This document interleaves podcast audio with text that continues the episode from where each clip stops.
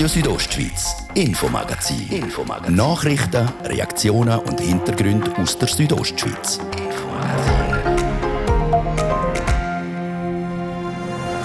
Fallzahlen steigen. Wie besorgniserregend ist die Corona-Lage in Graubünden? Wir haben im Kantonsspital 10 Intensivplätze, man kann beatmen. Die sind zum Teil in den letzten Wochen immer wieder voll gewesen. Ein Überblick, ein Überblick mit dem Leiter vom Bündner Gesundheitsamt. Denn Zertifikate im Restaurant oder Fitnesscenter sind immer mehr Parteien ein Dorn im Auge. Aber die Pflicht aufheben, Das kann man nur, wenn wir bis Ende November eine bessere Durchimpfung erreichen. Wir haben in der Runde gefragt bei den grossen Parteien im Kanton, wie sie zu der Aufhebung von der Zertifikatspflicht stehen. Und Herdöpfel, gesteckt und gepflegt von geistig oder körperlich beeinträchtigten Menschen im Testacker bei Samada. Es ist eine Beschäftigung für sie, dass sie aktiv sind und äh, auch Sachen, neue Sachen können lernen Jetzt sind es reif, die Knölle. Wir sind beim Erntedankfest Samada auf dem Dorfplatz vorbeigegangen. Ihr hört das Infomagazin bei Radio Südostschweiz. Im Studio ist der Gian Andrea Accola. Einen guten Abend.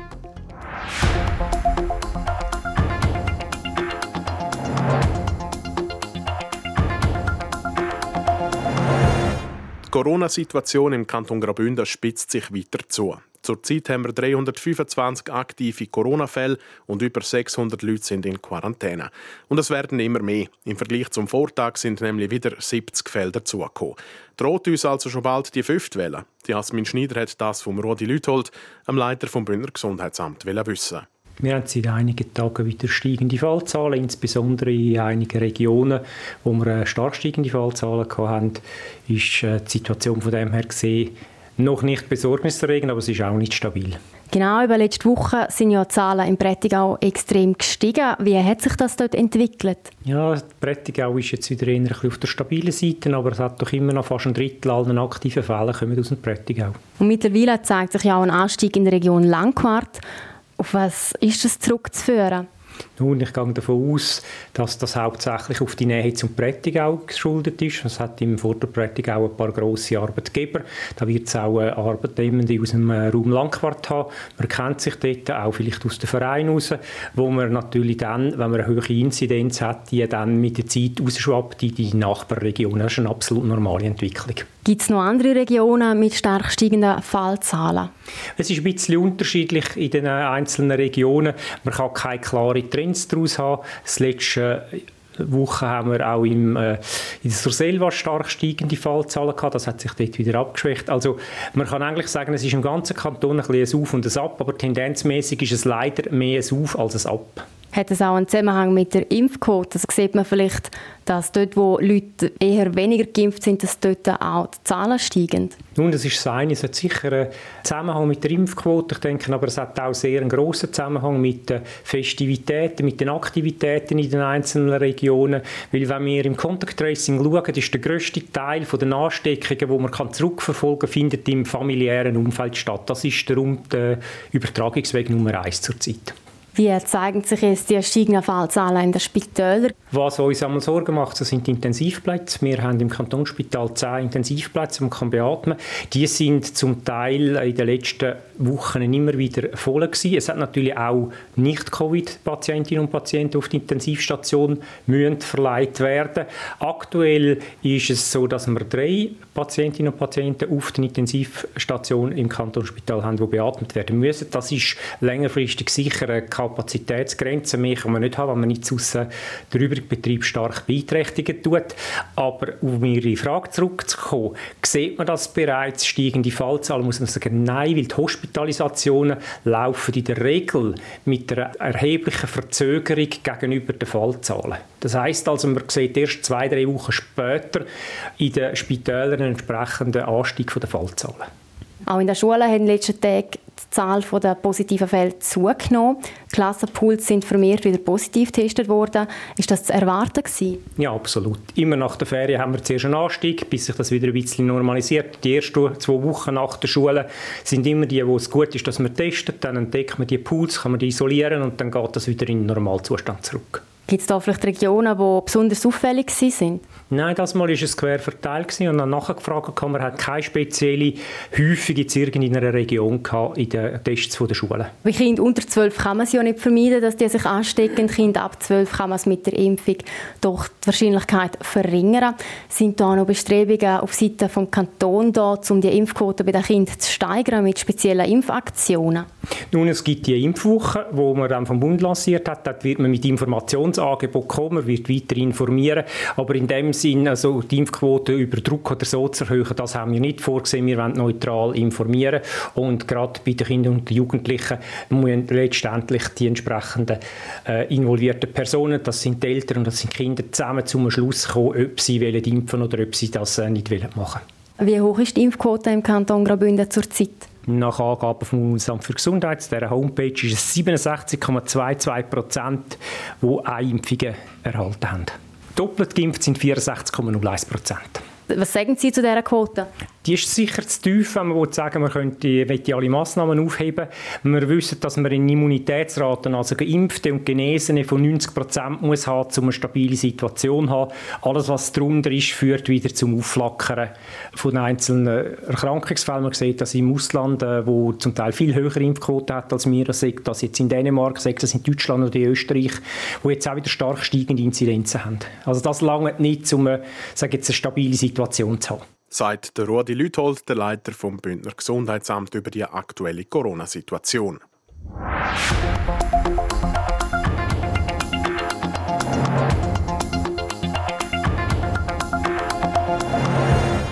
Sie gilt in der Schweiz seit Mitte September die Zertifikatspflicht. Wer in ein Restaurant rein will, in eine Bibliothek oder ein Fitnesscenter, der oder die muss das Covid-Zertifikat vorzeigen.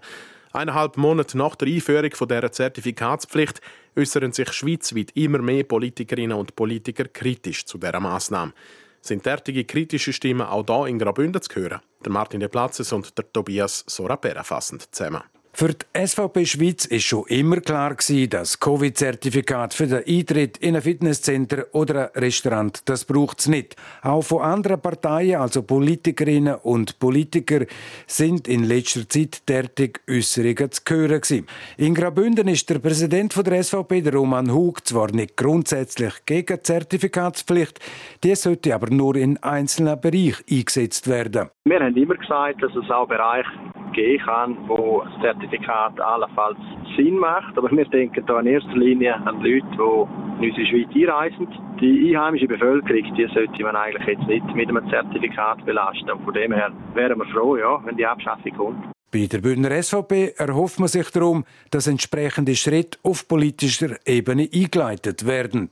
Ja, es wäre vor allem wichtig, dass ähm, die Regierungen entweder national oder auch kantonal bekannt geben, wie so eine Exit-Strategie aussehen könnte.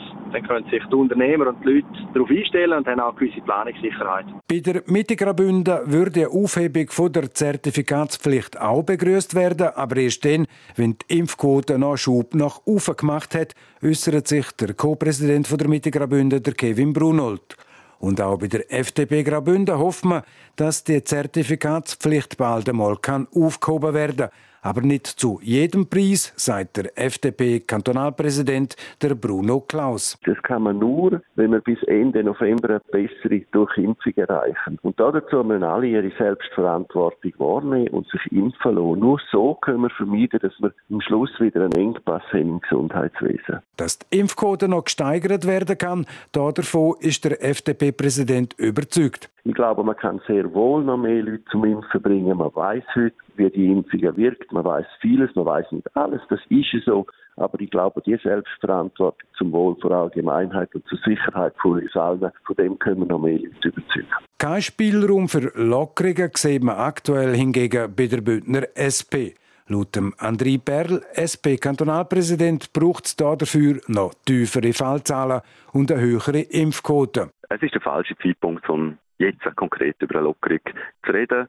Wenn die Zahlen runtergehen, wenn die Impfquote besser ist, dann hoffen wir, dass wir dann wirklich lockern können und dass wir auch nicht wieder hin und her müssen, äh, öffnen, lockern und wieder zumachen, sondern dass wir dann ein für alle Mal können sagen Jetzt haben wir eine Impfquote erreicht, wo wir die Massnahmen aufheben können. Bis wir also einen Alltag zurückkriegen, ohne dass immer wieder das Covid-Zertifikat muss vorgezeigt werden das ist wegen der Koga-Corona-Pandemie, wo wir jetzt schon seit 20 Monaten stecken, momentan nur schwierig zum Voraussagen. Und Meinungen bei der Zertifikatspflicht, ob man die soll aufheben oder nicht, die gehen also bei den Bündner Parteien deutlich auseinander.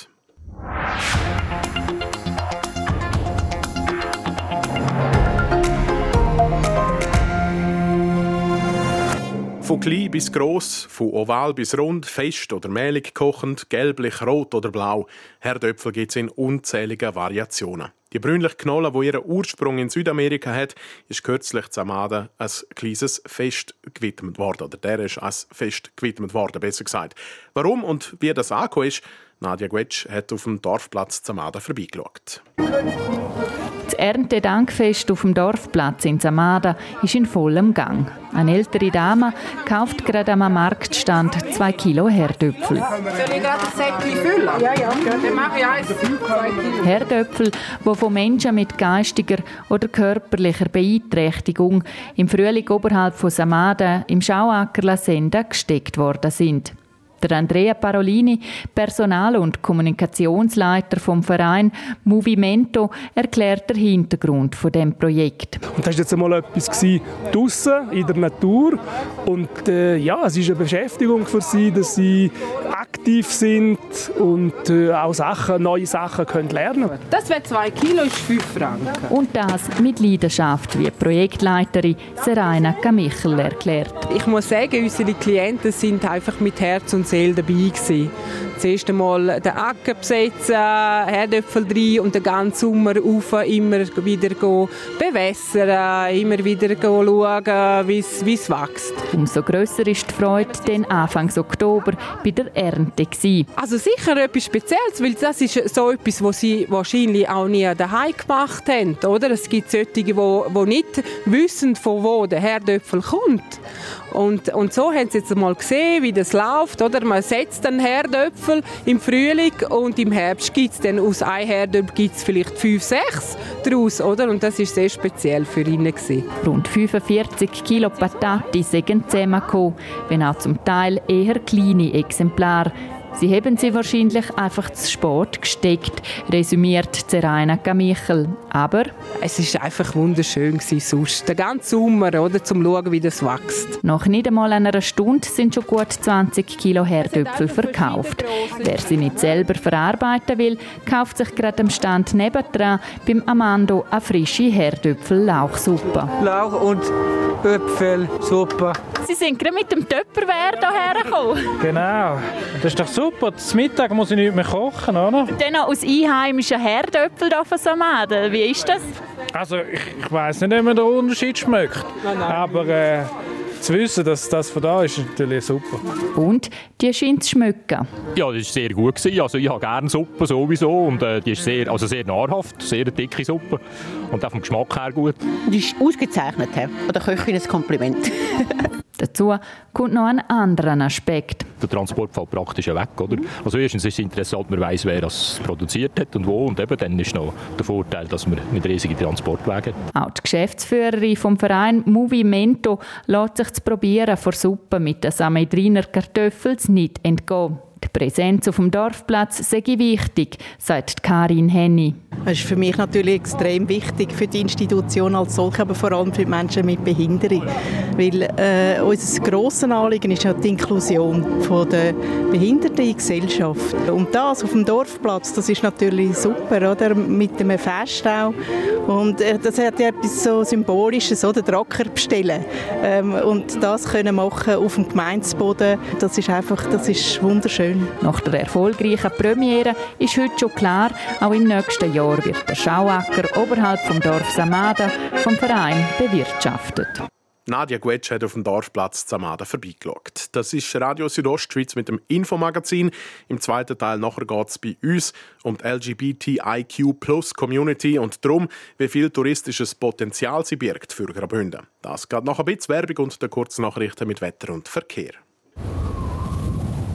Fantastische Tage bei der Manor. Bis am Sonntag gibt es 20% Rabatt auf fast das ganze Non-Food-Sortiment und Wein. 20% auf Non-Food und Wein exklusiv mit der Manor-Karte. Jetzt in der Manor oder auf manor.ch eine bestellen und sofort profitieren. So bestellt man heutzutage Kontaktlinsen. Neu, bei Dr. Kastelberg Optometrie in Langquart kannst du deine Kontaktlinsen bequem online von daheim aus bestellen. Und das das ganze Jahr rund um die Uhr. Wir beraten, schalten deinen persönlichen Online-Zugang zu deinen Kontaktlinsen frei und liefern bequem direkt zu dir heim. dr-kastelberg.ch Hey du! Ja, genau du. Suchst einen neuen Job? Viel spannende Jobangebote aus der Region warten auf deine Bewerbung. Gang schauen auf südostschweizjobs.ch. Ihr hört RSO am halb sechs. Kompakt informiert jetzt mit Sarah Keller. Die Finanz- und Gesundheitsministerinnen und Minister der G20-Staaten wollen eine Taskforce schaffen, dank der sich Staaten besser auf eine Pandemie vorbereiten können. Für die Schweiz werden am Treffen vom Freitag in Rom Finanzminister Ueli Maurer und Gesundheitsminister Ale Berse teilnehmen. Nach den Unwettern auf Sizilien haben Rettungskräfte die Leiche einer vermissten Frau geborgen. Damit kamen bei den verheerenden Niederschlägen in den vergangenen Tagen insgesamt drei Menschen ums Leben. Dem Flughafen Frankfurt droht ein Chaos. Morgen Freitag könnte es zu erheblichen Verzögerungen kommen. Die Gewerkschaft Verdi hat Beschäftigte zum Streik aufgerufen. In der russischen Hauptstadt Moskau hat ein Teil-Lockdown zur Eindämmung der Corona-Pandemie begonnen. Seit heute sind nur noch Supermärkte und Apotheken geöffnet. Bis am Sonntag in einer Woche müssen unter anderem Schulen, Kinos und Fitnessstudios geschlossen bleiben. Wetter. Präsentiert von ihrem Wander-, Ski- und Winterschuhspezialist Bläse Sport und Mode an der Voa Principala in Lenzerheide. Morgen Freitag gibt es nochmal einen sonnigen Herbsttag mit Temperaturen bis zu 17 Grad im Churer Rheintal, 13 im Landwassertal und 10 im Oberengadin. So sonnig wird es dann am Wochenende nicht mehr. Das Wochenende wird begleitet von Regen und vielen Wolken. Auf dem Montag gibt es dann auch Schnee.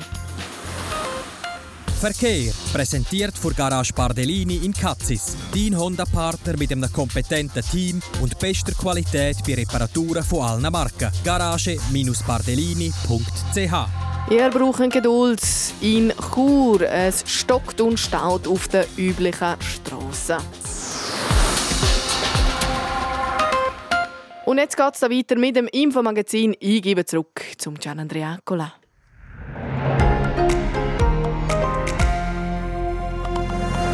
Radio Südostschweiz, Infomagazin. Infomagazin. Nachrichten, Reaktionen und Hintergründe aus der Südostschweiz.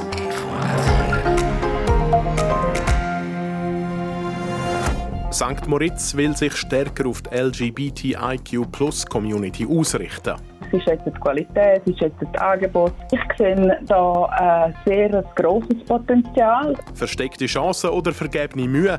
Wir wollen wissen, wie gross das touristische Potenzial von dieser Community für ganz Graubünden ist. Und auch wenn die grossen Erfolge ausgeblieben sind, die Schwingersaison war wenigstens ziemlich aufschlussreich für den besten Bündner Schwinger, der Armon Orlik. Wenn du zurückkommst, musst du zuerst wieder dein, ja, dein gewohnte Niveau erreichen können und Selbstvertrauen kriegen. Jetzt weiß ich, was es braucht. Oder? Und das, was ich gemacht habe, war nicht 100% das, was es braucht hätte.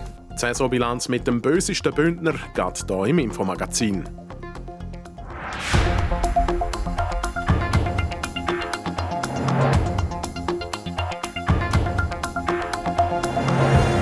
Vor ein bisschen mehr als einem Monat hat das Schweizer Stimmvolk Ja gesagt zur Ehe für alle. Und damit gesagt, dass auch Leute, die nicht dem klassischen Familienbild entsprechen, ein Recht auf die Ehe haben. Nebst lesbischen und Schwulen gibt es aber auch bisexuelle, transgeschlechtliche, intersexuelle oder queere Menschen. Dafür steht der Begriff LGBTIQ+. Eine Community, die im Bündner Tourismus noch wenig abgeholt wird, durchaus aber Potenzial hat, wie der Beitrag von Nadia Guetsch zeigt. St. Moritz will sich künftig in der internationalen LGBTIQ-Plus-Community stärker positionieren, wie die Brandmanagerin von St. Moritz, Marianna Jakic, erklärt. Rein vom Lebensstil von diesen Leuten ist es sicherlich ähm, spannend für uns. Ist jetzt die Qualität, ist jetzt das Angebot. Ich sehe da äh, sehr ein grosses Potenzial. Das ist auch noch nicht gross bearbeitet worden, äh, vor allem auch im Kanton Graubünden. Das Tourismusangebot für LGBTIQ Menschen im Kanton Graubünden nicht speziell beworben werden, bestätigt auch der Mediensprecher von Graubünden Ferien, der Luzi Bürgli. Aus dem einfachen Grund, wir machen thematische Marketingkampagnen zusammen mit unseren Partnern und da äh, wir Gäste ansprechen nach ihren Ferienbedürfnissen und Ferienpräferenzen, also sei es Biken, Wandern, Grellroad, Golfen, Touring, all diese Sachen. Und da machen wir nicht wirklich eine Unterscheidung äh, nach Herkunft, Geschlecht oder, oder Gesinnung der Gäste. Er kann sich aber durchaus vorstellen, dass es für einzelne Destinationen interessant ist, solche Angebote zu schaffen. Dass die Nachfrage da ist, zeige sich an den bereits etablierten Angeboten, zum Beispiel anhand von der Gay Ski Week in Arosa, wo es schon seit bald 20 Jahren gibt. In St. Moritz setzt man aber vorerst nicht auf grosse Events, sondern auf Bewährtes, sagt Marianna Jakic. Ausser Was Hochzeiten anbelangt, da sind wir äh, uns Gedanken machen, wie wir das können noch äh, ausrollen können. Aber Angebot ist da für, ähm, für die Zielgruppen und äh, wir äh, müssen jetzt einfach unsere Arbeit machen in der Vermarktung. Zuerst setzt man also auf die Vermarktung. Dafür schafft St. Moritz mit sogenannten Ambassadors zusammen. Einer von ihnen ist der US-amerikanische Star-Influencer Max Emerson. Der Sommer war er in St. Moritz und hat Content produziert, wo jetzt ausgespielt werden aber auch die Idee, sich an ein Label anzuschliessen wie LGBTIQ-friendly, um die Glaubwürdigkeit zu unterstreichen, sei denkbar, sagt Marianna Jakic. Der Urs Wagenseil ist ehemaliger Tourismusdirektor auf der Lenzer Heide und heute Dozent am Institut für Tourismus und Mobilität der Hochschule Luzern. Dass die LGBTIQ-Plus-Community speziell angesprochen wird, findet er richtig. Es ist eine Gruppierung in der Gesellschaft global, wo sich bildet, wo sich bildet hat und in dem Sinn, dass man die konkret anspricht, ich glaube, das ist, das ist völlig verständlich und auch okay auf, auf einer touristischen Seite. Allein im Marketing sei es aber nicht gemacht. Entscheidend sei ich, dass man in der Destination die richtigen Produkte hat. Dass man genug abdeckt ist mit touristischen Leistungsträgern, wo die äh, Zielgruppe, die Personen wirklich professionell können bedienen, glaubwürdig, die offen sind, ähm, wo die Werte vertreten und nicht, äh, dass man dann das Gefühl hat, man wird ähm, schräg angeschaut als Exoten, dass man mit dem Finger auf sie zeigt. Wie wichtig das ist, zeigt sich am Beispiel von letzter Woche, wo im Wallis einer Regenbogenfamilie das Familienticket verwehrt worden ist. Die Offenheit der Community gegenüber muss aber auch in der Bevölkerung gewährleistet sein. Nochmal der Urs Wagenseil dass irgendwo halt in Restaurants, auf der Straße, am Skilift etc., dass, man, dass die Leute sich dann nicht irgendwie ausgrenzt fühlen, sondern wirklich als ein Bestandteil von der Gesellschaft, dass das eine Harmonie gibt. Nadja Guetsch über das touristische Potenzial von der LGBTIQ-Plus-Gemeinschaft.